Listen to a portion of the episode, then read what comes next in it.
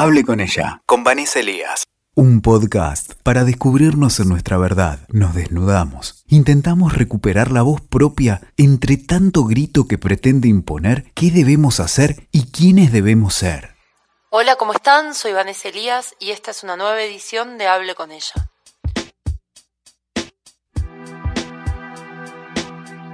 Bueno, como ya saben, la idea de este espacio es pensar nuestra vida cotidiana, pero desde la perspectiva de género. En esta oportunidad quiero hablarles de la enfermedad de Alzheimer. Me imagino que se pueden estar preguntando qué tiene que ver esta enfermedad con la perspectiva de género, y creo que les sorprenderá cuán relacionado está. Al menos desde mi experiencia profesional, me parece que es una de las patologías directamente relacionadas al género. Según las estadísticas, hay un 30% más de mujeres que padecen esta enfermedad. La medicina tradicional en un principio lo adjudicaba que las mujeres somos más longevas que los varones. Pero esta teoría quedó rápidamente descartada, no solo porque la enfermedad de Alzheimer aparece mucho antes de la edad en donde se puede medir la longevidad, sino también porque empezaron a investigar sobre diferencias genéticas y hormonales entre hombres y mujeres que consideran que pueden estar relacionadas con la enfermedad de Alzheimer. Yo en lo personal estoy convencida de que la enfermedad está profundamente relacionada con nuestra historia. Y en el caso de las mujeres, esto siempre va a tener dos partes. Por un lado, nuestra historia ancestral. Desde que las comunidades patriarcales comenzaron a sentarse, las mujeres que no respondían al mandato fueron perseguidas, desterradas y asesinadas. Se las condenó por brujas, herejes, promiscuas, diabólicas. De esa manera exterminaron nuestros rituales, nuestras raíces, nuestra conexión con la tierra y la luna, nuestra verdad y nuestro saber, y así quedamos condenadas al olvido. Por otro lado, se juega la historia subjetiva de cada mujer. No conozco a alguna mujer que no haya sufrido violencia, acoso, que no haya vivido con miedo, al menos de las mujeres que nacimos entre el año 1900 y el año 2000.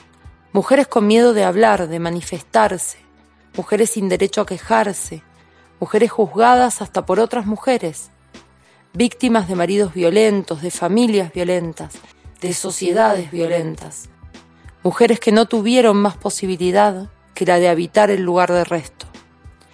A todo lo anteriormente dicho hay que sumarle los dolores de lo vivido. Durante el siglo XX atravesamos múltiples guerras. Fue uno de los siglos con mayores crisis y las mujeres no solo sufrieron los estragos que la guerra provoca y las consecuencias de la posguerra, sino que además les fueron arrebatadas sus hijos, se los devolvieron muertos, o les vieron morir de hambre o enfermedades, vieron desaparecer sus pueblos, y sangrar su tierra. Y todo esto desde la sombra, con una historia que no las nombra, que las invisibiliza, que las amordaza. Yo les pregunto entonces, ¿qué querrían recordar estas mujeres? Me parece que el Alzheimer es una respuesta a tanto dolor, es la conclusión de tantos años de silencio, es un refugio. Y entonces no creo para nada extraño que existe un porcentaje mucho mayor de mujeres que se refugian en esta enfermedad.